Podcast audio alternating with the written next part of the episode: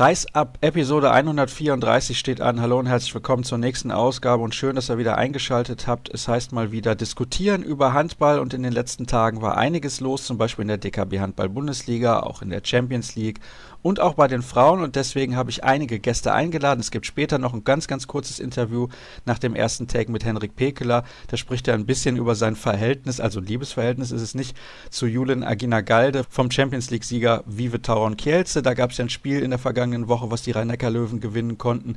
Dann habe ich den Kollegen Christian Stein von Handball World eingeladen. Mit ihm spreche ich unter anderem über das Topspiel bei den Frauen Bietigheim gegen Thüringen, denn dort scheint das Meisterschaftsrennen nach dem klaren Sieg der Bietigheimerinnen endgültig entschieden, auch wenn wir erst Februar haben. Und ich spreche mit ihm über die Auf- und Abstiegsregelung, die neue, die in der DKB Handball Bundesliga festgelegt wurde ab der kommenden Spielzeit.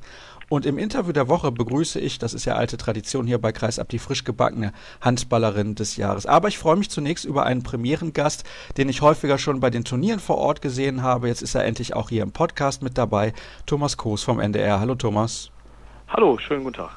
Wir sprechen über das Duell Flensburg gegen Kiel. Ist zwar jetzt schon ein paar Tage her, aber ich denke, weil es ja auch so wichtig war für das Titelrennen in der Handball-Bundesliga, müssen wir auf jeden Fall nochmal drüber reden. Flensburg hat sich knapp mit 30 zu 29 durchgesetzt. Jetzt ist es natürlich immer müßig, nach so einem engen Ergebnis von einem klaren bzw. einem verdienten Erfolg zu sprechen von einer Mannschaft. Wie hast du das Spiel wahrgenommen in der Halle? Ja, ich war erstmal ein bisschen erstaunt über das Niveau. Äh, hätte ich eigentlich jetzt gar nicht erwartet, so nach dieser WM-Pause, dass es gleich so temporeich zugegangen ist. Äh, das hat mir eigentlich sehr gut gefallen. Am Ende, du hast es gesagt, war es ein glücklicher Sieg. Also im Hinspiel in, in Kiel, da hatten die Kieler ja mit diesem verworfenen sieben Meter zum Schluss von Eggert, der ja an den Innenpfosten ging und wieder rausging, auch Glück gehabt. In, äh, bei diesem Rückspiel hatten halt die Flensburger an sich dann am Ende Glück. Es war eigentlich eine ausgeglichene Partie. Und äh, man muss ganz klar sagen, das war eigentlich schon ein guter Start in diese zweite Saisonhälfte mit einem rassigen Spiel, spannendem Spiel. Teilweise war es richtig packend, ging ja auch richtig zur Sache und äh, das war auf jeden Fall Werbung für den Handball. Genauso schwer ist es jetzt danach zu fragen, was den Ausschlag gegeben hat bei einem Tordifferenz. Ich mach's trotzdem. Ja, also äh, den Ausschlag äh, gegeben hat am Ende dieses eine Tor von Quentin Maillet, aber man muss, äh, wenn man sich das Spiel mal anschaut, das war ja äh, eigentlich so, dass Flensburg eine sehr, sehr gute Startphase hatte. Kiel hat sich gut berappelt, hat äh, gut dagegen gehalten, hatte dann Mitte der zweiten Hälfte sicherlich die Chance, den Sack zuzumachen. Da hätte man mehrfach auf drei Tore davonziehen können. Da führte man 23 äh, zu 21. Das hat der THW in dieser Phase eine Viertelstunde vor dem Ende leider verpasst. Und dann gab es natürlich eine Schlüsselszene, acht Minuten vor dem Ende. Da hat äh, René Toft Hansen der dänische Olympiasieger, einer äh, der beiden Abwehrrecken im Mittelblock beim THW Kiel dann eine rote Karte bekommen. Also ich habe die Szene von oben in der Flens Arena dann auch äh, verfolgt. Im ersten Moment kam mir die Szene etwas komisch vor, weil äh, Holger Glandorf doch sehr dicht auf der Abwehr drauf war. Im ersten Moment habe ich aber gedacht, ja, da kann man eine rote Karte für geben. Das war sicherlich im Nachhinein, ich habe mir die TV-Bilder nochmal genau angeschaut, eine Fehlentscheidung der beiden, unserer beiden WM-Schiedsrichter, das muss man sagen. Und dadurch war natürlich auch äh, äh, die Abwehr dann aus dem Tritt in den letzten acht Minuten. Natürlich, wenn ein Europameister mit Winczek und einem Olympiasieger mit äh, René Toft Hansen da im Mittelblock steht und einer fällt dann acht Minuten aus, weil er eine rote Karte bekommen hat, das werft natürlich eine Mannschaft, gerade so eine junge Mannschaft wie den THW Kiel, dann auch ein bisschen äh, zurück und das hat am Ende äh, vielleicht den Ausschlag gegeben, dass äh, Flensburg dann mit einem Tor gewonnen hat. Ja, ich kann mich mit Schrecken an ein Spiel bei der WM erinnern, Achtelfinale in Paris, Deutschland gegen Katar. Da hat auch ein Abwehrrecke in den letzten Minuten gefehlt, nämlich Patrick Winczek. Und ich glaube, dass das mitten einen entscheidenden Ausschlag gegeben hat damals. Aber bleiben wir natürlich bei diesem Spiel Flensburg gegen Kiel. Es wurde viel diskutiert nach der Partie, denn es gab auch eine kritische Szene mit Anders Eggert. Da hat er nur eine Zwei-Minuten-Strafe bekommen und eben nicht die rote Karte, die es ja bei Toft Hansen dann später gab. Du hast mir jetzt im Vorgespräch gesagt, du hast leider diese Szene nicht während des Spiels wahrgenommen, aber die Diskussion hinterher. Vielleicht kannst du da ein bisschen was zu sagen. Ja, da wurde natürlich auch diskutiert. Und wenn man natürlich dann diese eine rote Karte acht Minuten vor dem Ende sieht, dann äh, haben mir viele auch äh, gesagt, hätte man in der ersten Hälfte dann auch für Anders Eckert äh, eine, eine rote Karte ziehen müssen. Also wenn man das mal vergleicht. Also ich habe diese Szene von oben in dem Moment nicht wahrgenommen. Natürlich hinterher die Diskussion auf dem Feld und hinterher in der Halle. Äh, ja, ist jetzt müßig drüber zu sprechen. Ist wie es ist. Kiel hat eine rote Karte bekommen, Flensburg nicht und die SG hat gewonnen. Die SG hat übrigens ohne Tobias Karlsson gespielt, ihren Abwehrchef. Wie hat sie das hm. geregelt, deiner Meinung nach? Ja, das war natürlich nochmal eine Hiobsbotschaft, äh, die die Mannschaft äh, oder die die Presse dann kurz vor dem Anpfiff erreicht hat. Äh, das war natürlich nochmal ein Riesenstein. Das hat sie eigentlich ganz gut gelöst. Das muss man in so einem Topspiel und gerade nach einer WM-Pause erstmal hinbekommen. Und die SG, äh, kennt man ja aus der Vergangenheit, haben viele wichtige Spiele dann in der Endphase auch mal verloren äh, ja, dieses Spitzenspiel haben sie gewonnen. Das war natürlich ein Big Point im, im Meisterschaftskampf. Also ich glaube, das haben sie schon ganz gut gelöst. Und wenn man sich diesen Kader anguckt, der SG Flensburg-Handewitt, da fällt natürlich ein Karlsson aus, ein Abwehrchef, auch äh, der Backup für Holger Glanov äh, in der äh, rechten Rückraumposition mit Johann Jakobsson. Aber sie haben das irgendwie gut auffangen können. Also Hut ab vor der SG Flensburg-Handewitt. Und Sie haben ja nochmal nachverpflichtet mit Marc Bult vom VfL Gummersbach. Kommt jemand mit jede Menge Erfahrung für die halbrechte Rückraumposition, aber mehr als ein Backup für Holger Plandorf wird er natürlich nicht sein, denn wenn man auch sieht, welche Leistungen er zuletzt in Gummersbach gebracht hat, die hielten sich arg in Grenzen. Ja, das ist natürlich ein Routinier, der hat, wo hat er schon gespielt? Der hat ja schon äh, gespielt, auch in Kielce unter anderem, dann hat er gespielt äh, in Norton, da hat er ja auch mit dem Co-Trainer und mit dem Trainer mit Mike Machulla und mit Lubomir Vrandes ja zusammengespielt bei den Füchsen in Berlin. Das ist einer, der hat natürlich viel Erfahrung, aber der kann natürlich nur dafür sorgen, jetzt in dieser zweiten Saisonhälfte, in diesen Spielen äh, in der Bundesliga und dann am Achtelfinale auch in der Champions League für die SG Flensburg-Handewitt, einfach mal ein bisschen äh, dem Holger Glandorf Luft zu verschaffen. Mehr wird es sicherlich nicht sein. Wie lange fallen denn Jakobsen und Karlsson aus? Also äh, Jakobsson äh, ist meine Information bis zu drei Monate und Carlsson sechs bis acht Wochen. Das ist natürlich noch ein äh, langes Stück und äh, ich bin mal gespannt, wie die SG Flensburg-Handewitt äh, jetzt in den nächsten Wochen äh, das äh, kompensieren kann über einen längeren Zeitraum. Da bin ich auch sehr, sehr gespannt. Ich mache gerade mal im Internet den Spielplan auf, wann es zu Hause gegen die Rhein-Neckar-Löwen geht. Oder weißt du das gerade zufällig aus dem Kopf? Das ist Ende Mai, das ist der 28. Mai, das ist ein Sonntag um 15 Uhr. Oh, das ist noch ein bisschen hin. Also bis dahin wird Karlsson wahrscheinlich wieder fit sein. Bei Jakobsen sieht es schlecht aus, aber du hast es gerade eben schon ein bisschen angedeutet. Was bedeutet das genau für das Meisterschaftsrennen aus deiner Sicht? Muss der THW Kiel jetzt sagen, okay, wir haben in Flensburg verloren, das war wahrscheinlich das wichtigste Spiel für uns, wenn wir noch irgendwie im Titelrennen mit dabei bleiben wollen und jetzt müssen wir akzeptieren, dass wir dieses Jahr vielleicht wieder die Meisterschaft nicht holen? Also momentan sieht es danach aus. Man muss aber eins ganz klar sagen, also mich hat der THW Kiel eigentlich positiv überrascht. Das ist eine Mannschaft, die sich am Umbruch befindet und die äh, in diesem Spitzenspiel in Flensburg auch eine sehr ordentliche Leistung äh, abgeliefert hat. Das muss man einfach mal sagen. Die Mannschaft ist schon relativ weit, aber unterm Strich ist es wirklich so, dass äh, ja, der, die SG Flensburg-Handewitt da momentan auch äh, verdient die Nase vorne hat. Ich glaube, dass die Kieler diese, diese Meisterschaft äh, fast abhaken können. Man hätte natürlich da mit einem Sieg oder mit einem Punktgewinn in Flensburg sicherlich nochmal so ein kleines Ausrufezeichen setzen können. Dann wäre man vielleicht so auf, auf einer Welle gewesen, äh, die man mitnimmt, äh, die vielleicht dann noch einen nochmal äh, richtig nach vorne spült. Aber ich glaube, dass die SG Flensburg-Handewitt, äh, wenn man auf den Spielplan schaut, äh, das vermeintlich leichteste Restprogramm hat. Ich meine, Restprogramm hört sich lang an bei 15 Spielen, die noch zu absolvieren sind, allein in der Bundesliga. Aber dieses Gipfeltreffen am 28. Mai gegen die Rhein-Neckar-Löwen, das haben sie zu Hause. Das ist natürlich schon mal ein Big Point. Aber man darf nicht unterschätzen, Flensburg hat auch noch äh, schwierige Auswärtsspiele, zum Beispiel Ende März in Magdeburg, und dann Mitte April auch noch bei den Füchsen Berlin. Das muss man auch erstmal hinbekommen und man weiß natürlich nicht, was noch passiert. Die Saison ist noch lang. Es können noch äh, weitere Verletzungen dazukommen und dann muss man schauen, wie man das alles äh, aufarbeiten kann. Also so eine richtige Vorentscheidung ist da nicht gefallen, aber ich glaube, dass der THW Kiel sich dieses Jahr hinten anstellen muss erneut. Aber die Mannschaft befindet sich am Umbruch und ich kann mir gut vorstellen, dass sie in der nächsten Saison dann wieder ein ganz, ganz ernsthafter Titelkandidat ist und nicht jetzt äh, kurz nach Beginn der zweiten Saisonhälfte drei Punkte zurückliegt. Aber drei Punkte, das hört sich, das ja. hört sich eigentlich noch nichts an. Ja, das ist auch nicht viel und man muss es ja auch sagen, sie haben sehr, sehr viele junge Spieler eingebaut zu einem guten Zeitpunkt, wie ich finde. Also die jetzt ins kalte Wasser zu werfen, wie Lukas Nilsson, wie Nikola Bielik. Sie haben ja auch junge Leute dazugeholt mit einem Raul Santos. Andreas Wolf ist auch noch ein relativ junger Torhüter, 25 Jahre alt erst. Aber nur zwei Punkte Vorsprung auch auf die Füchse Berlin. Da muss man ein bisschen aufpassen. Sicherlich, da muss man aufpassen, dass man äh, da jetzt den Faden nicht verliert. Also Champions League äh, Qualifikation, das muss ein Muss sein beim Rekordmeister. Alles andere wäre natürlich eine Riesenenttäuschung. Dann noch zwei Themen, die ich auf jeden Fall mit dir ein bisschen anreißen möchte. Du hast gerade eben schon das Trainerteam genannt und auch schon den Namen Mike Machulla. Der könnte bei der SG Flensburg-Handewitt nochmal ganz wichtig werden, denn Christian Berge, der eigentliche Wunschkandidat, so hieß es zumindest, aus dem Umfeld der SG Flensburg-Handewitt, hat abgesagt, er möchte Nationaltrainer in Norwegen bleiben. Was kannst du dazu sagen?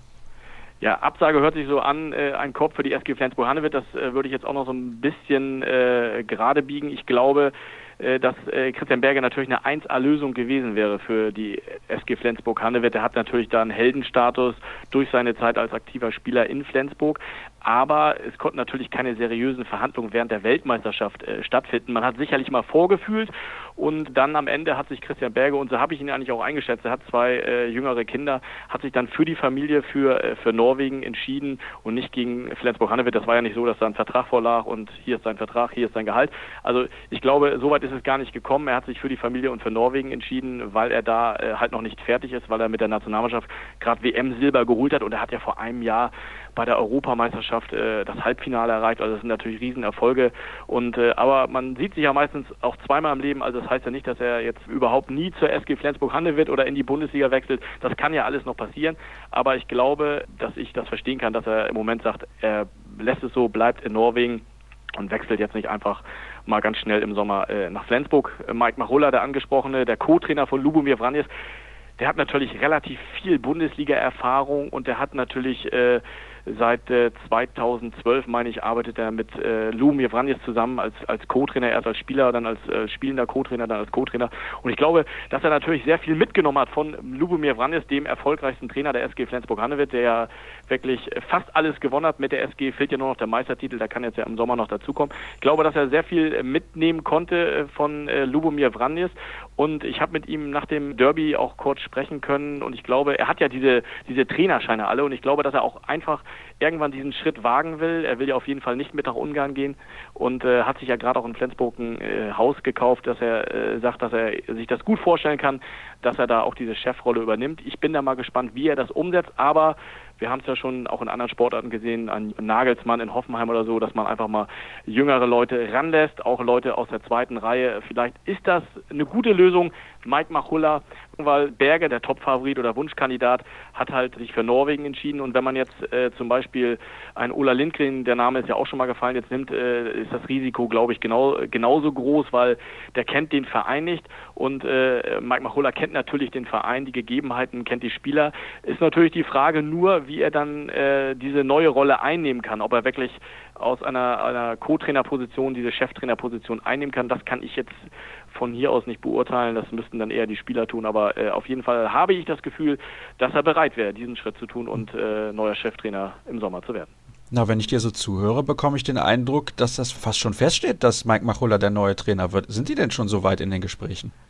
Nee, ich, ich glaube, so weit sind die noch nicht, aber ich glaube, dass er eine, eine große Rolle spielen wird in den Planungen bei Dirk Schmeschke, das kann ich mir schon gut vorstellen. Vielleicht äh, zaubert er noch irgendeinen anderen äh, Kandidaten aus dem Hut, aber ich glaube, dass Mike Machulla durchaus gute Chancen hat, am Ende im Sommer der neue Cheftrainer zu werden. Ja, man muss jetzt auch aufpassen, wo Christian Berge mehr oder weniger abgesagt hat. Wenn man jetzt nicht Mike Machulla nimmt, stößt man den ja auch ein bisschen vom Kopf. Ähm, ja, das äh, sehe ich teils, teils so. Also ich meine, er ist auf jeden Fall einer, der auf jeden Fall im Verein äh, eine wichtige äh, Position einnehmen soll, auch in Zukunft, in welcher Form auch immer. Ich, er hat ja gesagt, er traut es sich zu und aus meiner Sicht spricht eigentlich nicht äh, so viel dagegen, eigentlich jetzt noch nach einer anderen Alternative zu suchen. Ja, ich drücke es mal so aus. Zumal es ja auch eine recht kostengünstige Lösung wäre. Man bekommt ordentlich Geld für Lubomir Franjes. Ah, da muss ich noch kurz fragen. Kann Tamahe angeblich auch auf dem Sprung nach Ungarn? Da kann ich dir gar nichts zu sagen. Mhm. Gut, das habe ich nur irgendwo gelesen. Ich weiß jetzt gar nicht mehr wo, um ehrlich zu sein, aber das Gerücht gab es ja. Vielleicht nicht im Sommer, aber im Sommer danach läuft ja der Vertrag auch von Mahé aus und angeblich hat Lubomir Franjes großes Interesse, ihn mitzunehmen nach Westbrem. Dann zu der Geschichte zu. Ja, wenn du, wenn du, ja, wenn du das ansprichst, dann kann ich natürlich sagen, dass äh, nach dem Spitzenspiel äh, stand Lubomir Franjes auch sehr lange mit Steffen Weinhold zusammen. Also da will ich jetzt auch nichts rein interpretieren, aber ja gut, das ist gut, Spieler kommen, Spieler gehen.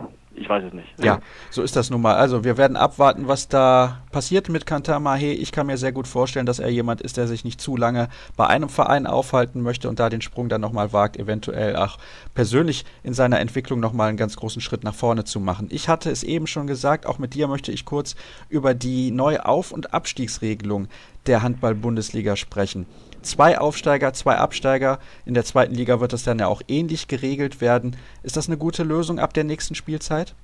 Also die, diese Regelung mit den zwei Absteigern, die hatten wir ja schon. Äh, ich glaube, das ist eine gute äh, Lösung, um die Fluktuation gerade in der, in der zweiten Liga ein bisschen in Grenzen zu halten. Das waren ja teilweise bis zu sieben neue Vereine und äh, Vereine brauchen ja auch ein bisschen Planungssicherheit.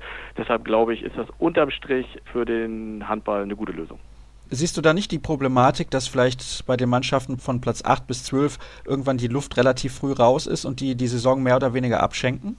Ja, das wäre ein Argument auf jeden Fall, aber ich glaube, dass den Vereinen geht es natürlich auch um die wirtschaftliche Planungssicherheit und ich glaube, wenn Mannschaften natürlich schon frühzeitig für eine weitere Saison in der ersten Liga oder beziehungsweise dann schon frühzeitig für eine zweite Liga planen können, ich glaube, das bringt einen Verein weiter voran. Also ich halte es eigentlich für eine, für eine gute Lösung, aber natürlich hast du recht, wenn, äh, wenn du schon Achter oder Zwölfter bist und äh, es geht um nichts mehr und nur noch um die goldene Ananas, dann kriegst du die Halle natürlich vielleicht bei einigen Spielen auch nicht mehr richtig voll. Das ist genau das, was ich eigentlich meinte. Zwei Seiten ja. der Medaille. Ja. Das ist vielleicht ein bisschen das Problem. Gucken wir mal, auch wie sich diese Regelung dann in Zukunft entwickelt und ob das eine bessere oder eine schlechtere Lösung ist. Ich glaube auch insgesamt ist das doch eine ganz gute Entscheidung. Dann danke ich dir recht herzlich, Thomas. War eine gelungene Premiere von dir hier im Podcast. Ich würde mich freuen, wenn du in Zukunft auch mal wieder mit dabei bist. Und jetzt gibt es die erste kurze Pause in der heutigen Ausgabe und dann gleich das kurze Interview mit Henrik Pekler, dann Christian Stein und dann Anna Lörper. Henrik Pickler, erstmal herzlichen Glückwunsch. Wie ich finde, ein über 60 Minuten verdienter Sieg gegen den Champions League-Sieger. Warum hat es am Ende zum doppelten Punktgewinn gereicht? Ich denke, wir hatten zum einen die bessere Torhüterleistung auf unserer Seite. Dementsprechend denke ich auch, dass wir die bessere Abwehr gestellt haben. Und wir haben vor allem in der ersten Halbzeit haben wir eigentlich viele Kräfte sparen können, weil wir viele Tore über die erste und zweite Welle und über die schnelle Mitte gemacht haben. Da hatte Kielce wenig Rezepte gegen. Zweite Halbzeit ist es nicht mehr ganz so gelungen, das Tempo hochzuhalten, aber dann hat, hat wie gesagt, Palika ein bisschen aufgedreht. Du und Julian Aginagaldi, ihr werdet keine Freunde mehr, oder? Wahrscheinlich nicht, nee. Was macht es denn so schwer, gegen ihn zu spielen? Er weiß halt genau, wann er die Sperre stellen muss. Und dazu hat er noch einen sehr, sehr massigen Körper. Und das ist halt extrem schwierig, den Moment abzupassen, wo man äh, um ihn herum kommt.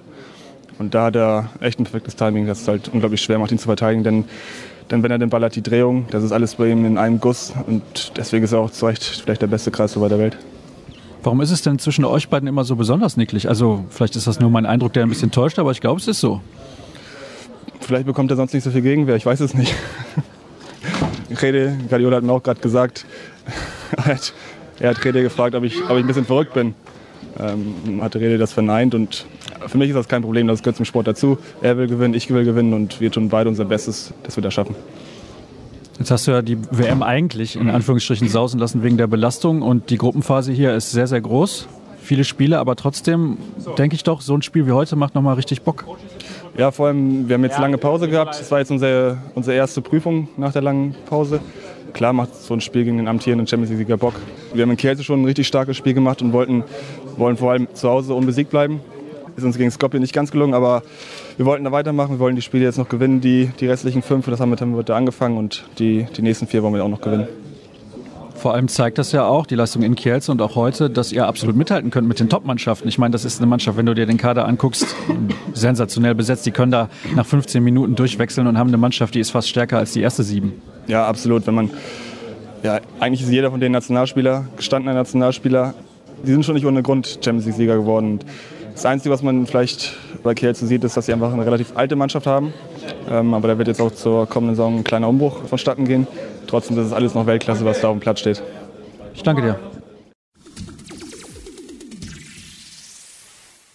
Weiter geht's mit der heutigen Ausgabe von Kreisab. Eben haben wir ausführlich über das Topspiel der letzten Woche gesprochen zwischen der SG Flensburg-Handewitt und dem THW Kiel. Und jetzt begrüße ich als Experte für den Frauenhandball Christian Stein von Handball World. Grüß dich, Christian. Hallo. Ja, hallo, Sascha. Bevor wir aber zum absoluten Topspiel bei den Frauen, nämlich Bietigheim gegen Thüringen, zu sprechen kommen, möchte ich von dir auch noch wissen, wie ich das eben ja mit Thomas Koos vom NDR schon diskutiert habe. Was hältst du von der neuen Aufstiegsregelung, was die erste und zweite Liga angeht und natürlich auch was die zweite und dritte Liga angeht, wobei wir dazu sagen müssen, offiziell komplett durch ist das noch nicht, weil auch die dritte Liga da quasi noch zustimmen muss und das fällt in den Zuständigkeitsbereich des DHB. Ja, das fällt in den Zuständigkeitsbereich des DHB. Allerdings, so sind meine Informationen von den Vereinen der dritten Ligen, wurde das auch schon alles irgendwie ausgehandelt. Also, dass es daran scheitert, äh, erscheint mir nur noch provisorischer oder theoretischer Natur. Ähm, ich versuche das mal ein wenig äh, aufzudröseln. Ich denke, da muss man auch ganz unterschiedliche Sichtweisen berücksichtigen. Klar ist natürlich dann, wenn ich jetzt in der dritten Liga einen Verein habe, der Meister steigt nicht automatisch auf. Allerdings hatten wir das in den letzten Jahren auch schon so gesehen, dass zum Beispiel es Jahre gab, wo aus der Weststaffel keiner aussteigen wollte. Es gab Jahre, wo im Süden keiner aussteigen wollte und so weiter und so fort. Das heißt, es mussten bei den Drittligisten eh immer wieder Relegationsrunden gespielt werden, um überhaupt diese vier Aufsteiger zu finden.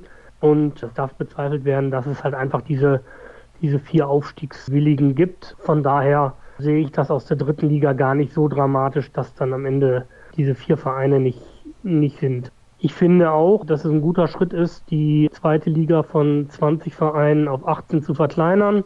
Vielleicht könnte man sogar noch weniger, aber das ist, denke ich mal, auch schon mal ein wichtiger Schritt, dass man dann da hingeht. Und wenn man sich das Ganze nach oben anguckt, finden wir auch selten wirklich drei Vereine, die äh, aus der zweiten Liga nach oben wollen. Also wir haben es jetzt dieses Jahr vielleicht mit Nettelstedt, die hoch wollen. Hüttenberg ist zwar da ganz oben, aber auch die haben jetzt nicht den unbedingten Willen, da in die erste Liga kommen zu müssen. Ja, die nehmen es natürlich dann mit, genauso wie die anderen Teams, aber wir haben das in den vergangenen Jahren dann schon gesehen, dass gerade in der Rückrunde viele Mannschaften unerklärlich eingebrochen sind, die dann in der Hinrunde noch so souverän oben standen. Und wenn es dann letztendlich zukünftig nur noch zwei Vereine sind, die dann hochgehen, ich glaube aus der zweiten Liga ist das gar nicht das große Problem. Und die zweite Liga ist auch so ausgeglichen besetzt. Da kann man sich dann auch im Abstiegskampf nicht frühzeitig sicher sein. Von daher sehe ich da für die, für die Zweitligisten auch nicht das Problem. Was mich persönlich stört, ist natürlich, wenn ich jetzt Fan eines Vereins im Mittelfeld der ersten Liga bin. Ja, Frank Bohmann hat da schön erzählt, die Vereine wären so ein Risiko gegangen, weil der Zehnte theoretisch noch abstiegsgefährdet wäre und aus Sicht der Lizenzierung hat man dann empfohlen, sozusagen, dass der Klassenerhalt doch frühzeitig klar sein sollte. Nur ich persönlich frage mich dann, warum soll ich mir als Fan eines Mittelfeldvereins irgendwie noch eine Dauerkarte für die Rückrunde holen oder für eine ganze Saison holen, wenn Mitte der Saison sowieso nur noch irgendwie Just for Fun gespielt wird, weil es nach oben der Zug nach Europa ist abgefahren und nach unten brauche ich auch nichts mehr befürchten. Ja, nehmen wir jetzt mal so ein Beispiel, wie wir es in der aktuellen Tabelle haben so wie Erlangen oder sowas, ausgeglichenes Punktekonto. Ja, was sollen die machen? Die könnten jetzt schon ihre, ihre Topstars sozusagen, einen Linkshänder mal schnell an Flensburg verkaufen, weil bei denen gerade Jakobsen ausgefallen ist. Wunderbar, noch ein paar Euro mitnehmen, kann nicht im Sinne des Erfinders sein. Also da bin ich gespannt, was die HBL letztendlich vielleicht noch irgendwie macht, um da ein bisschen dieser drohenden Wettbewerbsverzerrungen ein bisschen einherzugehen. Ich hoffe mal, dass der Direktvergleich irgendwann mal wirklich kommt. Ja, weil ansonsten haben wir diese Mittelfeldteams, die dann eben mit einer gewissen Lustlosigkeit und los nicht vom Sommerurlaub verletzten dann irgendwie Abstiegs- und Meisterschaft entscheiden können, muss ich nicht haben. Also von daher, aus Sicht der ersten Liga bin ich eigentlich dagegen. Aus Sicht aller anderen Ligen oder Vereine aus den unteren Ligen kann ich das sogar durchaus nachvollziehen. Es ist ja schon kurios, dass aus der zweiten Liga keiner aufsteigen will, aber aus der ersten Liga möchte nie einer absteigen ja, ich bin sehr gespannt, wie sich das in den nächsten Jahren entwickelt. Ich höre aber bei dir generell raus, deine Wunschlösung, das interpretiere ich jetzt mal so, wären zwei Ligen mit jeweils 16 Mannschaften und dann jeweils zwei Auf- und Absteiger. Also ich hätte damals schon bei der großen Ligareform, als man das Ganze irgendwie von der zweitgleisigen zweiten Liga auf die eingleisige zweite Liga überführt hat, wäre aus meiner Sicht das Ganze sinnvoller gewesen. Man hätte sozusagen eine eingleisige erste Liga mit 16 Teams, eine eingleisige zweite Liga mit 16 Teams und dann eine zweigleisige dritte Liga mit jeweils 16 Teams gehabt und darunter dann in der vierten Liga den Oberbau mit vier Staffeln oder fünf Staffeln aus den damaligen Regionalligen. Ich glaube, das wäre der richtige Weg damals gewesen, um eine gute Pyramide, Leistungspyramide auch zu haben. Gut, solche Ideen müssen natürlich auch immer mehrheitsfähig sein. Und wenn du natürlich äh, sagst, du hast jetzt 54 Vereine gehabt, die in der ersten, zweiten Liga praktisch im HWL-Bereich sind, ja, und von denen kickst du letztendlich 22 raus, die dann natürlich auch selber über ihren Modus noch abstimmen dürfen, dann kriegst du halt keine Mehrheit für so einen radikalen Vorschlag. Ich glaube aber, dass es damals die beste sportliche Lösung gewesen wäre und dann wäre das auch überhaupt kein Thema gewesen mit der, mit der Durchlässigkeit mit zwei Aufsteigern oder sonst wie. Also dann wäre diese Möglichkeit vorhanden gewesen. Ich glaube nicht, dass wir in absehbarer Zeit auf 16 Mannschaften in der ersten Liga kommen werden, aber das ist nur meine ganz persönliche Meinung. Dann lass uns zu dem Thema kommen, weswegen ich dich eigentlich überhaupt eingeladen hatte in die Sendung, nämlich das Topspiel bei den Frauen zwischen der SG BBM Bietigheim und dem Thüringer HC, der in den vergangenen sechs Jahren jeweils deutscher Meister geworden ist. Mit zehn Toren haben sich die Bietigheimerinnen am vergangenen Mittwoch durchsetzen können gegen den Serien-Champion. Warum war es denn so extrem deutlich? Ja, also man muss natürlich sagen, dass dieser hohe Vorsprung wirklich dann erst in den letzten acht Minuten nochmal zustande gekommen ist, wo dann äh, Angela Malestein dann auch einen Gegenstoß nach dem anderen nochmal laufen konnte. Da hat sich vielleicht auch der THC, der eigentlich bekannt dafür ist, dass er 60 Minuten immer durchkämpft, vielleicht dann doch mal auch die Köpfe hängen lassen und schon mal ein bisschen die Kräfte auch mit Blick auf die Champions League oder sonst wie geschont. Ja, also es hätte mit Sicherheit nicht so hoch sein müssen. Man hat das eigentlich gesehen, sind ganz gut aus der Kabine gekommen zu Beginn, haben mit drei Toren geführt, dann natürlich direkt den Ausgleich kassiert, dann blieb es aber ja, bis fünf Minuten vor der Pause relativ eng, 12-11.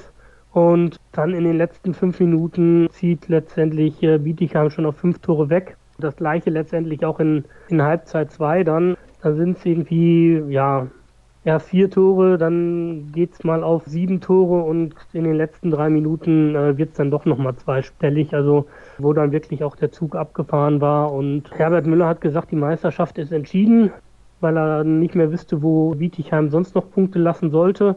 Mag mir vorstellen, dass Bietigheim noch irgendwo mal Punkte lassen wird. Allerdings nicht unbedingt, dass sie zweimal Punkte lassen werden. Also von daher kann man da schon sagen, dass das eine Vorentscheidung im Meisterschaftskampf war und es letztendlich zwischen Metzingen und dem THC jetzt wirklich nur um die Vizemeisterschaft noch geht. Es gibt noch zwei Möglichkeiten, wo sie eventuell Punkte lassen könnten, wenn wir auf den Spielplan schauen. Sie müssen noch nach Thüringen am letzten Spieltag, aber wenn man sieht, wie dieses Spiel ausgegangen ist, kann ich mir nicht vorstellen, dass Thüringen da unfassbar hoch gewinnen würde. Und sie spielen noch bei den Tussis aus Metzingen Anfang April, aber selbst wenn sie beide Spiele verlieren, haben sie so eine unfassbar bessere Tordifferenz, das ist nicht mehr aufzuholen für die Konkurrenz. Ja, aufzuholen ist natürlich schon, aber da müsste man natürlich jetzt jedes Spiel mit zehn Toren mehr gewinnen als Bietigheim. Also wird schon extrem, extrem schwierig. Also wir erinnern uns natürlich gerne an dieses Rennen zwischen den Rhein-Neckar-Löwen und dem THW Kiel bei den Männern. Ja, wo dann auch auf einmal die wahnwitzigsten Ergebnisse mit Tempo-Handball und voller Kapelle sozusagen erzielt wurden. Auch bei den Frauen gilt aus meiner Sicht dummerweise immer noch die Tordifferenz. Wenn man es über einen direkten Vergleich regeln würde, dann hätte sich der THC vielleicht auch in diesem Spiel dann in der Schlussphase eben nicht so hängen lassen, sondern hätte wirklich um jedes Tor gekämpft. Von daher gehe ich davon aus, dass Bietigheim mit faktisch fünf Punkten Vorsprung im Moment entsprechend dann die Meisterschaft holen wird. Beim THC muss man sich natürlich Gedanken machen, wie das in Zukunft weitergehen soll, oder man schraubt einfach die Ansprüche massiv zurück. Ja, die Ansprüche, man darf natürlich erstmal gespannt sein, wie sich die Mannschaft in der, in der kommenden Zeit aufstellen wird. Manon Ouet ist zurück nach Frankreich gegangen. Heute wurde bekannt, dass Rina Pinter auch nach Frankreich wechselt zu Issy Paris. Von daher darf man natürlich erstmal gespannt sein, mit welcher Mannschaft der THC da in Zukunft spielen wird. Ja, die Machtverhältnisse im deutschen Frauenhandball haben sich ein bisschen verschoben. Jetzt ist nicht mehr Mitteldeutschland das Zentrum des sportlichen Erfolgs, sondern Baden-Württemberg, wo Bietigheim und Metzingen halt wirklich ein sehr gutes Niveau anbieten und starke Mannschaften haben. Und wo mehr Geld da ist und deswegen, weil du das gerade angesprochen hast, mit es war mal in Mitteldeutschland so, Leipzig hat große finanzielle Sorgen, es steht ein möglicher Insolvenzantrag bevor. Das wäre sehr, sehr schade für den deutschen Frauenhandball, weil diese Mannschaft schon seit Ewigkeiten in der Bundesliga mit dabei war und meistens auch immer oben mit dabei war. Ja, aber man muss natürlich auch sagen, diese Schulden, die da jetzt im Raum stehen, die haben sich natürlich nicht erst in einer Saison angesammelt und man muss natürlich auch immer berücksichtigen, andere Vereine, die haben mal eben immer nur das ausgegeben, was sie hätten und vielleicht hat der HC Leipzig eben den ein oder anderen Titel sich dann auch auf Pump geholt, beziehungsweise dann in den Jahren natürlich, die jetzt durch den Thüringer HC dominiert wurden, letztendlich dann dementsprechende Ausfälle finanzieller Art gehabt, weil schon die Bonuszahlungen für den Titelgewinn im Vorfeld verplant wurden. Ist das so eine Art Teufelskreis, dass wenn man viele, viele Jahre oben mit dabei ist, wie das bei Leipzig ja der Fall war, man den Fans auch ein bisschen was bieten muss, dann bleiben die Fans vielleicht aus, wenn man nur noch Dritter, Vierter oder Fünfter wird, dann nimmt man natürlich weniger Geld ein und so weiter und so fort. Und am Ende ja, stehen dann eine Million Euro Schulden. Zumindest ist das ja die Summe, die kolportiert wird. Die Summe, die kolportiert wird, ist immer schwierig. Ne? Also ähm, das geht manchmal höher als eine Million, das geht manchmal niedriger als eine Million. Wir wissen es nicht ganz genau. Fakt ist, im Jahresabschluss waren natürlich die Verbindlichkeiten mal mit einer Million mit der Fälligkeit innerhalb eines Jahres nachzulesen. Aber man weiß natürlich jetzt nicht, wie sich das ganz genau zusammensetzt. Der MDR berichtet, dass zuletzt im Oktober die Gehälter gezahlt wurden. Das heißt, die Spielerinnen sind jetzt schon praktisch mindestens drei Monate ohne Gehälter. Wenn das so sein sollte, dann könnten natürlich jetzt theoretisch noch vor dem 15. Februar alle Spielerinnen ohne Ablöse wechseln. Also weiß man natürlich jetzt nicht, wie da genau der Stand ist. Der HCL geht da natürlich nicht ins Detail. Man versucht, die Kuh praktisch vom Eis zu bekommen.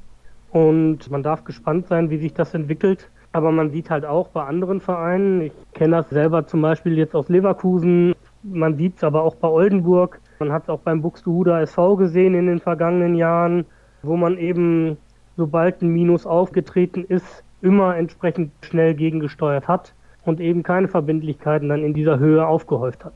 Was hältst du generell davon, dass der HCL die Stadt Leipzig mit ins Boot holen möchte? Also ich bin ganz ehrlich, wenn dann Gelder der Stadt irgendwie für sowas verplempert werden, will ich nicht sagen, aber für sowas genutzt werden, dem stehe ich immer ein bisschen kritisch gegenüber. Ich weiß, mit welchem Argument du jetzt kommst, wenn dann irgendwie die Hallenmiete gesenkt wird oder sowas.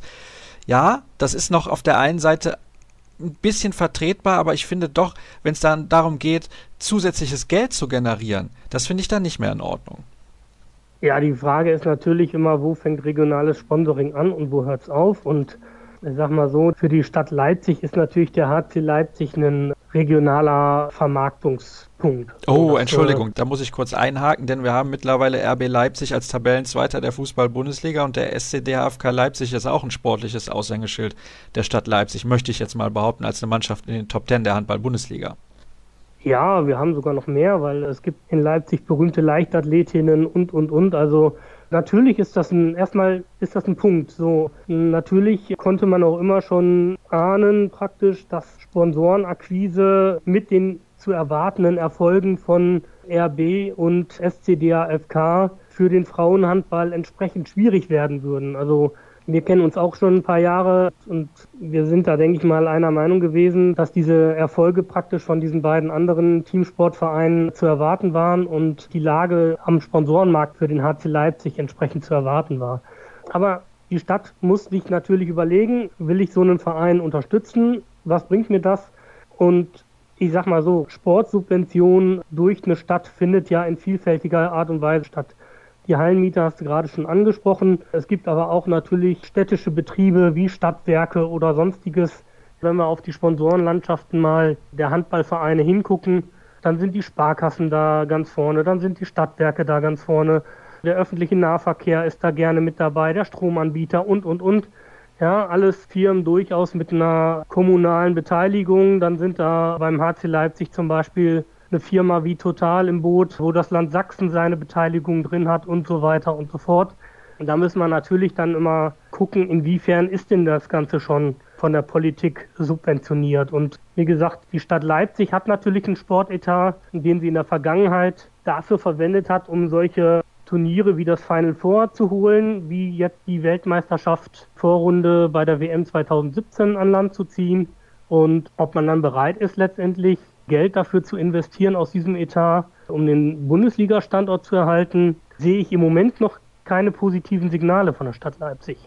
So hörte sich das auch an. Alles sehr, sehr zurückhaltend, was man aus dem ja, Bürgerbüro hätte ich beinahe gesagt, das ist natürlich falsch, was man aus dem Rathaus Leipzig zu dieser Thematik hört. Aber da können wir uns jetzt nur in Geduld üben, mal schauen, ob sich vor dem 15. Februar etwas tut.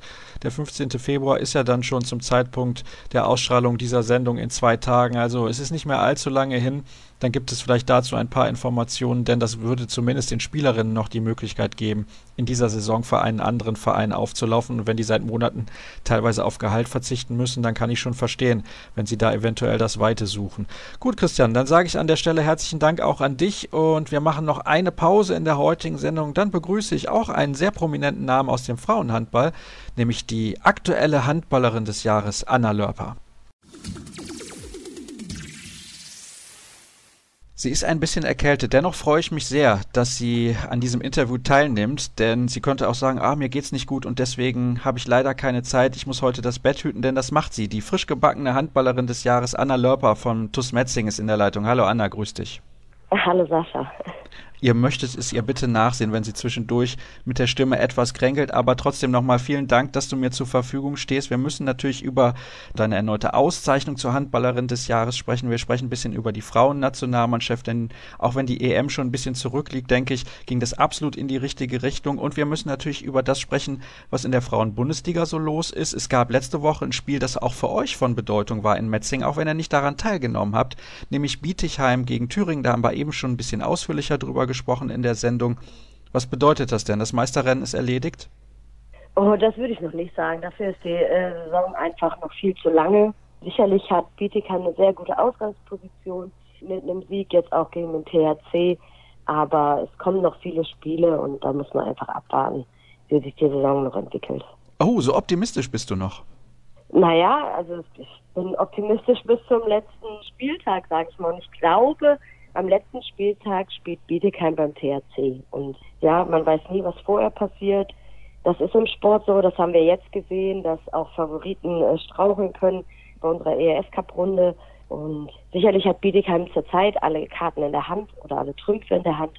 Aber wir müssen erstmal die Spiele noch spielen. Wir müssen unsere eigenen Spiele spielen und gewinnen. Und Bietigheim hat seine eigenen Aufgaben. Und letztendlich ist jetzt erstmal die Hinrunde gespielt und dann warten wir mal ab, was in der Rückrunde alles passiert. Das ist tatsächlich so. Es ist erst die Hinrunde absolviert. Vier Punkte Differenz sind es zu Platz eins für euch in Metzing. Hat dich die Deutlichkeit des Ergebnisses dennoch ein bisschen überrascht? Also 30-20, das ist schon eine Hausnummer gewesen. Ja, ich habe das Spiel leider selber nicht sehen können, weil wir parallel gespielt haben. Habe es mir auch jetzt noch gar nicht angeguckt. Durch die Reise nach Dänemark war da keine Zeit zu. Ich aber sicherlich noch nachholen.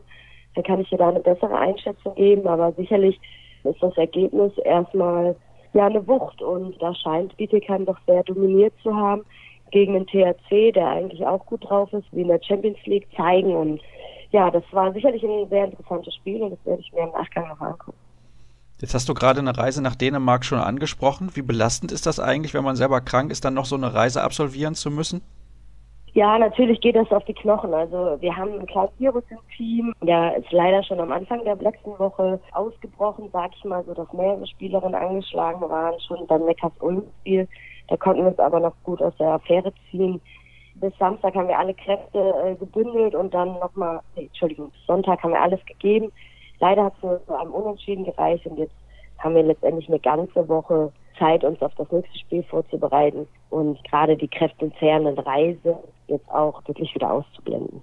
Ist er trotzdem Gruppensieger geworden?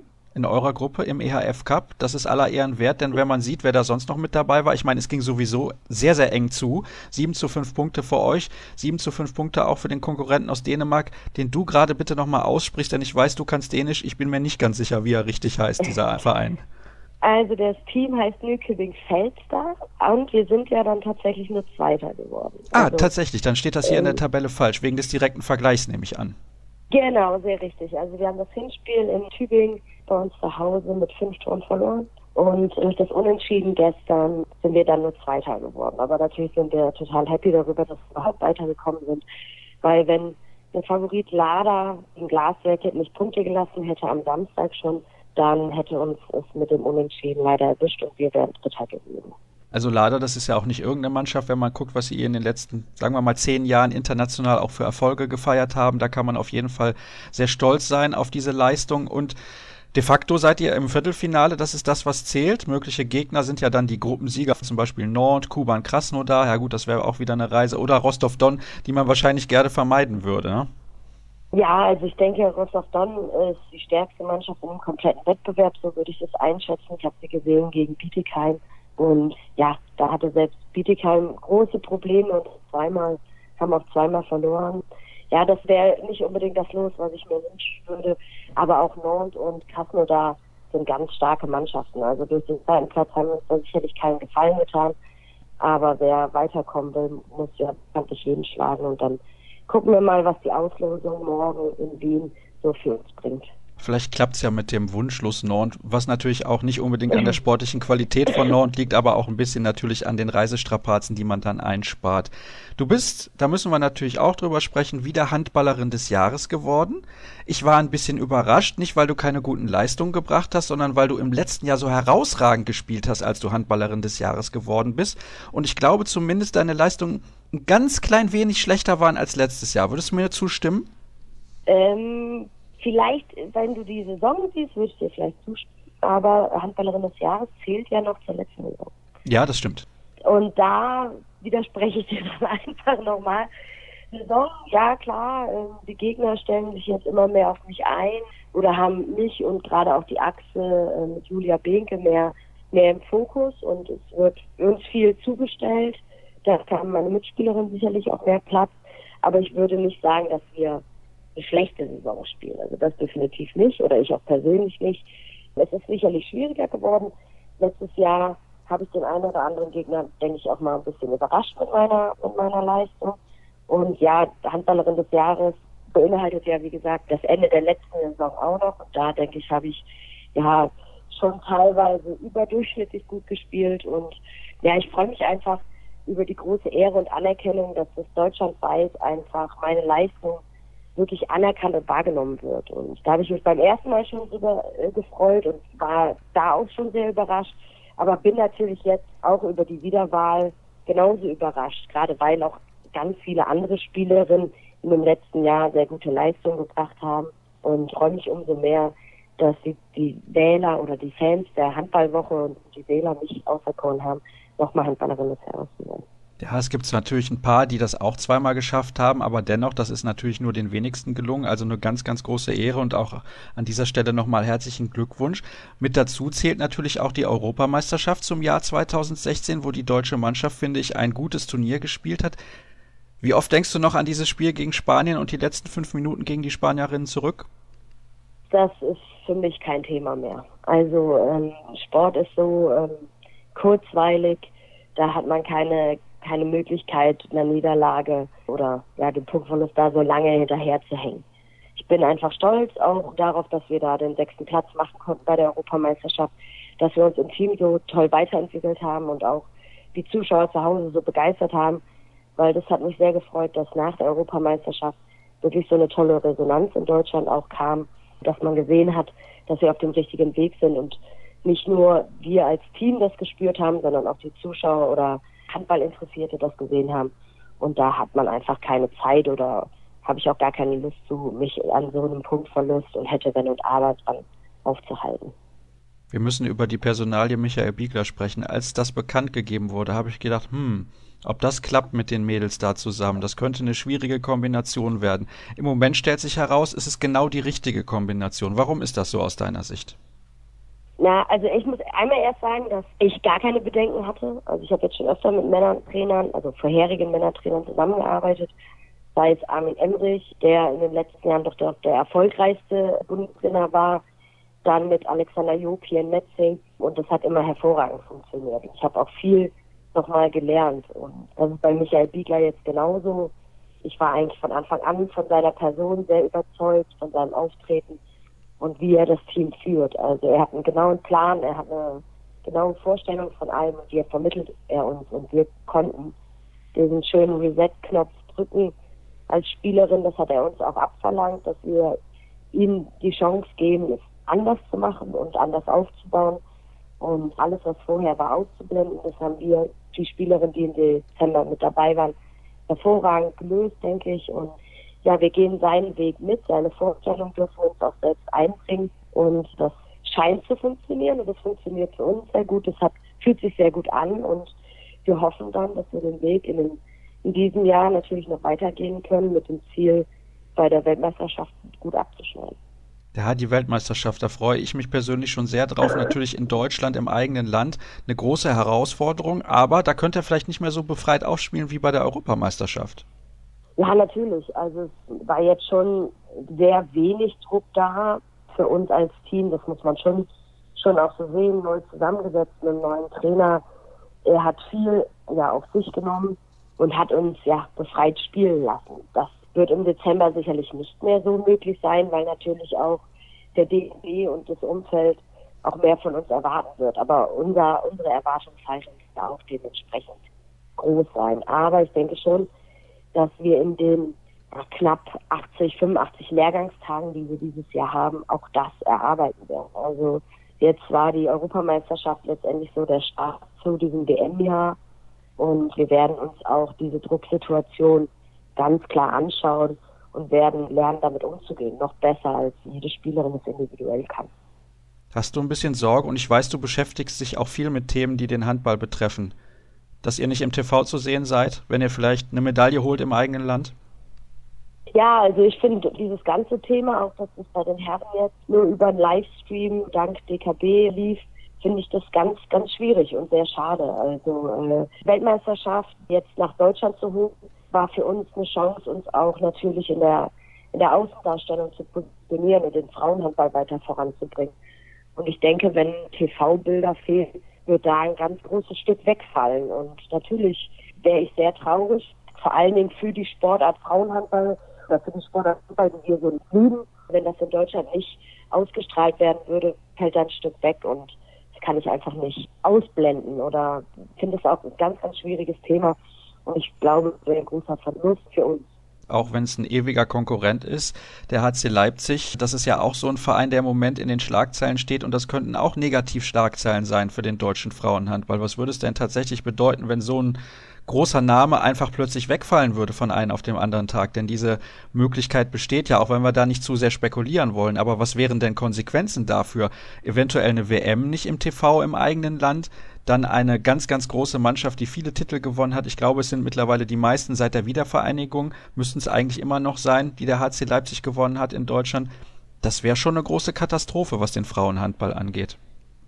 Ja, natürlich, alles, was wir jetzt erleben, auch VfL Oldenburg und VfL Leipzig noch in einer äh, ja, zugespitzten Form, ist natürlich alles sehr negativ für uns. Und damit blutet auch so ein bisschen das Herz, dass auch ja, HC Leipzig, der jahrelang zu den Top-Vereinen in Deutschland gehörte, so Probleme bekommt finanzieller Art.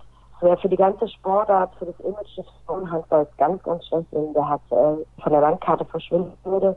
Und ja, wir müssen alle da entgegenwirken. Also auch andere Vereine kann ich nur raten, da wirklich auf gesunde Beine zu stellen. Ich weiß auch keine interne vom HCL und möchte da auch niemand an Pranger stellen. Aber ich finde es einfach sehr schade, dass es so weit kommen könnte, dass die Probleme wirklich so groß sind, dass man von Insolvenz spricht oder von Insolvenz liest, besser gesagt, in den Medien. Und das wäre für den Frauenhandball wirklich fatal wenn der HCL oder der VfL Oldenburg wirklich von der Landkarte in der ersten Liga verschwinden. Ich weiß nicht, welche Folgen das hätte dann für den Frauenhandball in Deutschland, aber gute wären es auf jeden Fall nicht. Wir können nur hoffen, dass es da noch eine Lösung gibt. Wobei vielleicht in manchen Fällen ist die Insolvenz eventuell die bessere Lösung. Ist ja auch den Spielerinnen gegenüber teilweise schwer dann zu vermitteln. Warum bekommt ihr seit Monaten keine Gehälter? Ja, da gibt's die und die Gründe. Misswirtschaft kann man natürlich da anführen. Ist das auch ein Grund übrigens, warum du bis 2019 in Metzingen verlängert hast, weil es da halt diese solide Arbeit gibt? Ja, natürlich. Ich als Spielerin habe mir immer Vereine ausgesucht, die vielleicht nicht die Riesengehälter bezahlt haben, aber dennoch wirtschaftlich bodenständig agiert haben. Und das empfinde ich in Metzing auch so, dass hier wirklich finanziell bodenständig umgegangen wird und Frott das Finanzielle sehr gut unter Kontrolle hat und ist natürlich auch ein Bestandteil, diese Sicherheit, weil ich vom Handball lebe, auch hier zu verlängern, natürlich. Aber das hatte vermehrt natürlich auch sportliche Gründe. Auch mit Hinblick auf die Weltmeisterschaft wollte ich nicht mehr persönlich den Stress nochmal aufbürden, mich woanders einzuleben und dann womöglich das Risiko eingehen, dass ich meine Leistung nicht direkt auf den Punkt bringe. Das war ein Punkt und natürlich, weil ich mich in Metzing sehr wohlfühle und mit dem Verein in den letzten Jahren sehr erfolgreich waren und diesen Weg auch einfach weitergehen möchte. Heißt dieser Vertrag auch eventuell Karriereende in Metzingen? Auch wenn die Frage ein bisschen dreist ist einer Frau gegenüber? also, ähm, da habe ich mir tatsächlich noch keine Gedanken drüber gemacht, weil bis auf so kleine Krankheiten wie, wie heute geht es mir körperlich sehr, sehr gut. Toi, toi, toi. Und solange ich dann noch Spaß habe und erfolgreich bin, mache ich mir keine Gedanken über das Karriereende. Natürlich muss man sich irgendwann Gedanken über einen Beruf machen. Und da gucke ich auch, was ich in, nach, nach meiner Karriere machen möchte. oder vielleicht am Ende noch parallel, wer weiß. Aber ich habe jetzt mir keinen zwei- oder drei Jahresplan hingelegt und gesagt, dann höre ich auf jeden Fall auf. Ich finde, das ist zu vermessen. Mit 32 muss man vielleicht auch mal gucken, wie der Körper reagiert. Es kann sein, jetzt geht es mir noch total toll, nächste Saison vielleicht nicht mehr. Und da möchte ich weder in die eine noch in die andere Richtung zu weit vorausschauen. Es wäre auf jeden Fall schön, wenn am Ende der Karriere vielleicht nochmal der deutsche Meistertitel dabei rausspringen würde. Ich weiß, bei deiner sehr guten Freundin Clara Woltering wäre das der eine Wunsch. Wenn sie den noch hätte, dann würde sie sich den gerne erfüllen. Anna, ich danke dir recht herzlich. Ich wünsche dir natürlich gute Besserung, hoffe, dass du dann am Wochenende wieder auf der Platte stehen kannst in alter Stärke. Und dann soll es das gewesen sein für die heutige Ausgabe von Kreisab. Ihr wisst ja alle Informationen wie immer unter facebook.com slash kreisab oder bei Twitter at kreisab.de und dann sage ich bis nächste Woche und danke fürs Zuhören.